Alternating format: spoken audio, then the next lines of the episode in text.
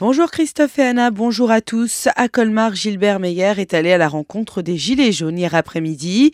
Le maire de Colmar a passé une heure avec une trentaine de Gilets jaunes sur le rond-point de la Liberté. Plusieurs manifestants lui ont exposé leurs problèmes. En contrepartie, le maire leur a demandé d'enlever l'écharpe rouge et blanche dont ils avaient habillé Miss Liberty en début de journée, ce qui a été fait. Les Gilets jaunes qui, hier soir, partout en Alsace, ont écouté avec attention le discours du chef de l'État Emmanuel Macron à la télévision. Il a annoncé une augmentation de 100 euros des salaires au niveau du SMIC, l'annulation de la hausse de la CSG pour les retraités qui gagnent moins de 2000 euros par mois et la défiscalisation des heures supplémentaires, des mesures qui n'ont pas convaincu. Et par ailleurs, un homme excédé par les barrages des Gilets jaunes a forcé le barrage. Ça s'est passé hier. Ce chauffeur de camion Ben de 33 tonnes a perdu patience au rond-point entre le CD52 et le CD108. Il a forcé le passage avec son engin de chantier en arrachant la mais sans blesser personne. Il a ensuite été poursuivi par plusieurs bloqueurs, rattrapé. Une bagarre s'est euh, produite entre le conducteur du poids lourd et ses poursuivants. Des coups ont été portés de part et d'autre avec des armes, notamment des bâtons et des barres de fer.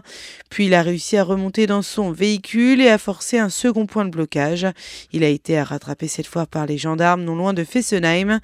Sérieusement blessé, cet homme de 30 ans a été pris en charge par les pompiers et transporté à l'hôpital.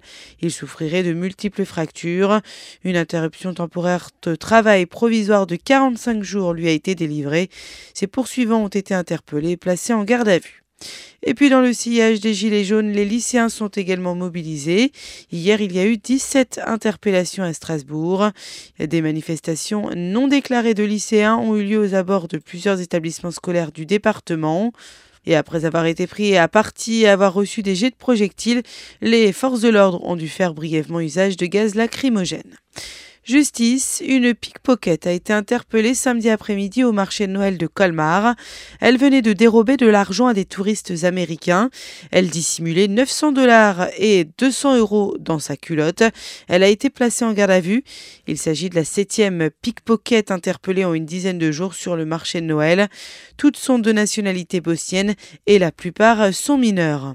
Et notez que ce week-end, une dizaine de plaintes pour des vols à la tire au marché de Noël ont été enregistrées commissariat de Colmar. Ça aurait pu être dramatique. Un piéton ivre a été arrêté euh, de nuit alors qu'il se trouvait au bord de l'A35 entre Colmar et Sainte-Croix-en-Plaine. La police est intervenue. Cet habitant de Sainte-Croix-en-Plaine, âgé de 22 ans, rentrait d'une nuit très arrosée dans une discothèque colmarienne. Il n'a pas été conduit au commissariat mais à l'hôpital Pasteur. Musique et un nouveau nom à la foire au vin de Colmar. L'ancien leader de police Sting fera étape à Colmar le 1er août. Le chanteur anglais s'était déjà produit dans la ville il y a deux ans dans un concert resté dans les mémoires. Les billets seront mis en vente dès aujourd'hui sur les sites www.foire-colmar.com. Sport football, les trois équipes alsaciennes en lice dans les 32e de finale de la Coupe de France connaissent leur adversaire. Le tirage au sort a eu lieu hier soir. Le Racing, qui évolue en Ligue 1, se déplacera à Grenoble qui évolue en Ligue 2. Schiltigheim recevra Dijon et l'Olympique de Strasbourg défiera la Saint-Étienne. Les rencontres se disputeront le week-end du 5 et 6 janvier 2019. Bonne matinée sur Azure FM, voici la météo.